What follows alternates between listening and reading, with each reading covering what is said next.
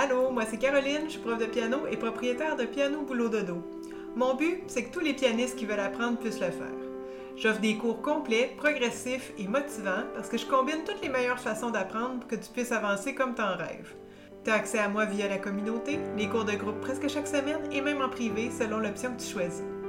Piano Forte, c'est le podcast qui va te permettre de mieux me connaître et de savoir comment je vois l'apprentissage de la musique et du piano. Fait que si ça te tente, allons-y avec l'épisode d'aujourd'hui.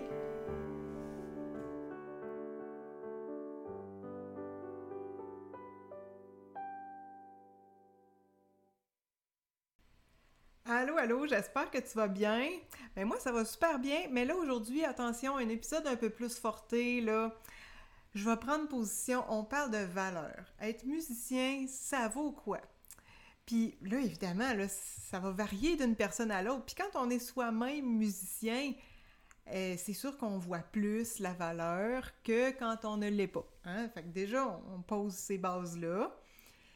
Puis, j'ai envie de commencer mon podcast avec l'anecdote que je me suis rappelée justement cette semaine que mon chum, avec qui je suis encore d'ailleurs, m'a déjà dit, mais là je comprends, là c'est au début de notre relation, mais il m'a dit Mais c'est pas pire, toi tu vas t'asseoir là, tu fais pling plang, puis tu fais 200 pièces. Oh, j'ai crié. Là, j'ai crié, OK? mais c'est juste que j'en revenais pas que pourtant, il m'a vu, il m'a vu là à la maison pratiquer pendant, je sais pas, moi, tu sais, j'ai travaillé 10 euh, heures à pratiquer toute seule, 5 heures avec les chanteuses impliquées, tu sais. Je veux dire, c'était pas juste je vais m'asseoir là puis je fais pling-plang. Puis outre ça, si j'ai pu réussir à monter un concert complet en cette, en cette période de temps-là, qui est somme toute assez rapide, là, ben c'est parce que ça faisait 30 euh, ans que, tu à ce moment-là, peut-être 20 ans, tu sais, que je jouais du piano. Fait que ça impliquait beaucoup d'heures d'arriérage, de pratique, euh, d'être capable de monter un concert assez rapidement, d'aller m'asseoir là, puis de faire pling-plang. Fait que ça, j'avais trouvé ça dur, puis je me disais, si mon propre mari, avec qui je vis, ne voit pas cette valeur-là, puis qui a l'impression que je vais m'asseoir là, ça dure pas très longtemps, concert, somme toute, une heure et demie, deux heures. Puis le montant d'argent, bon, tu sais, quand on pense de l'heure, on trouve que ça a l'air euh, un bon salaire, tu sais. Mais quand on pense, ça c'est de l'heure juste pour la durée du concert. quand on pense à tout le travail qu'il y a eu derrière, divise 200 dollars par 15 heures, ça fait pas bien cher de l'heure, hein, somme toute. Fait que... fait que cette valeur-là, puis ça, c'est le, musicien qui va se retrouver à faire des contrats. Qu'est-ce qu'il en est du prof? Le prof, tu sais, aussi a de l'expérience, a, des années de travail de, l'instrument hein, derrière, a aussi plus ou moins d'années d'expérience d'enseignement, parce que c'est deux choses bien différentes. Hein? Être bon à l'instrument, puis être bon à enseigner un instrument, à vulgariser, à faire passer le message pour que ça se rende dans le cerveau des gens. Tu sais, tout le monde a un chemin différent pour se rendre à son cerveau. Moi, personnellement, parenthèse, c'est quelque chose qui me fait triper, c'est de voir quand est-ce que quand est-ce que je l'ai trouvé le bon chemin. Je la vois, l'éclair de génie dans les yeux de la personne, là, là il a compris. Là. Fait que ça, moi, c'est ma satisfaction en tant que prof. Je me dis, OK, j'ai réussi à me rendre. Parce que des fois, je vais dire quelque chose d'une façon à un élève, il va comprendre tout de suite, ça va être l'éclair de génie. Puis je vais le dire exactement dans les mêmes mots à un autre élève, puis c'est pas ça qu'il va comprendre, c'est pas ça qui va marcher. Ça va être une autre formulation, ça va être de donner l'exemple différemment, ça va être autre chose. Bref, toute cette pédagogie-là qu'on acquiert, que quelqu'un acquiert et que j'ai acquis au fil des années d'expérience d'enseignement, ben on n'a pas ça quand on pratique du piano. C'est pas le fait de jouer de l'instrument qui nous amène à être bon pédagogue. Fait qu'ici, là, on est en train de parler de deux capacités euh, différentes, de deux, deux champs de compétences différents. Un qui est d'être bon à l'instrument, parce que c'est sûr, c'est important. Il faut que le prof soit capable de bien jouer. Je pense que c'est, euh, oui, de base. On s'entend là-dessus. Mais il y a une deuxième compétence de pédagogie qui doit aussi être acquise. Fait que là, quelle valeur on met là-dessus? Tu sais, donner des cours, c'est une richesse pour moi comme pour l'élève, mais on s'entend que c'est un loisir. La personne ne va pas faire d'argent avec ses cours de piano. Peut-être que oui, éventuellement, peut-être que la personne va devenir elle-même pianiste professionnelle et faire de l'argent, ou prof, et faire de l'argent avec ça. Mais dans la grande majorité des cas, c'est un loisir. Faut prendre ça en compte. Puis quand on commence à enseigner, on a une certaine valeur aussi. Tu sais, on a quand même acquis tout notre bagage de musicien. Non, on n'a pas encore le bagage de prof, mais il faut commencer quelque part.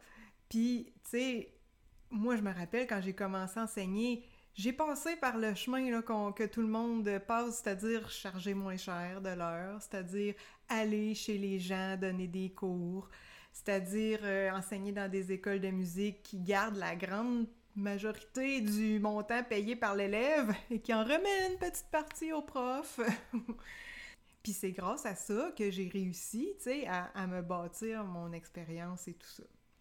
Ensuite, pour considérer la valeur de quelque chose, faut se dire qu'est-ce que ça nous apporte? Tantôt je disais qu'on peut pas faire, l'élève, là, il, fait pas d'argent nécessairement. Fait que, c'est un peu dur d'envisager de, payer des énormes montants pour un loisir. Mais disons qu'on parle de, d'engager un groupe de musique. Qu'est-ce que ça t'apporte? C'est, mettons, pour ton mariage. Hein? Ça fait une belle soirée, il y a de l'ambiance, il va avoir, tu vas pouvoir euh, leur faire des demandes spéciales peut-être, euh, ça va être le style de musique que tu as choisi, puis ça va être en direct là avec des vrais musiciens, ça rajoute tout un cachet, tu sais, euh, que par rapport à un, ben, un DJ aussi, c'est intéressant, mais par rapport à, mettons, avoir mis de la musique, le DJ Shuffle là, avec le téléphone, ok? Fait que ça, ça a quand même une grande valeur, mais encore là, mettre des chiffres là-dessus, c'est pas nécessairement évident. Quand tu prends des cours de musique, ben là, c'est tous les bienfaits, dont, dont on connaît la, valeur, mais, mais qui est quand même dur de mettre un chiffre là-dessus. C'est quoi la valeur de euh, augmenter ta créativité? C'est quoi la valeur d'augmenter l'agilité de tes doigts puis euh, d'éviter que tu fasses de l'arthrose dans le futur? C'est quoi la valeur de créer des connexions euh, supplémentaires dans ton cerveau, puis de garder ton cerveau actif. c'est beaucoup de choses que ça t'apporte de prendre des cours de musique sur lesquels c'est difficile de mettre un chiffre, mais ça, ça commence à faire beaucoup de valeur là, que tu reçois quand tu prends des cours ou quand tu engages un musicien finalement. Fait que j'arrête ici parce que mon but c'est pas de faire l'apologie du métier de prof de musique ou de, musicien musicienne. Mais c'était juste comme pour relativiser tout ça. Oui ça a l'air facile ce que je fais. Euh, oui euh, je, suis assis devant mon ordinateur puis euh, je parle de musique avec du monde qui tripe musique puis je m'assois à mon piano puis je fais plang c'est vrai, là, tout ça. Mais garde, j'ai la chance d'avoir un métier qui me plaît, qui me permet de faire ça, mais pour lequel je travaille depuis que j'ai 8 ans. j'ai pas juste fait un cégep puis une université, puis après ça, je suis rentrée sur le marché du travail. Oui, j'ai fait ça, là, mais je veux dire, ça avait commencé bien avant ça, là. Toi, qu'est-ce que t'en penses? Tu sais, est-ce que tu te dis, euh, ben c'est un loisir, euh, je suis pas prête à payer ben ben. Est-ce que tu dis euh, au contraire, je veux vraiment être encadré par quelqu'un de bon? Parce que c'est important pour moi d'avoir directement partant les bonnes méthodes, les bonnes façons de faire. Est-ce que tu dis ben peu importe qui, dans le fond, quelqu'un qui joue du piano pourrait m'enseigner puis ça serait bien parfait. Est-ce que tu te dis ça donne rien du tout de payer pour ça? Est-ce que tu te dis que ça vaudrait cher, pas cher? Je suis curieuse de t'entendre. Je suis curieuse de t'entendre. J'ai l'impression d'être biaisée, moi, personnellement, parce que j'ai passé à travers le processus. Mais euh, je sais que c'est différent pour d'autres personnes, à comparer, à commencer, pardon, par euh, mon mari euh, il y a une couple d'années, plusieurs années.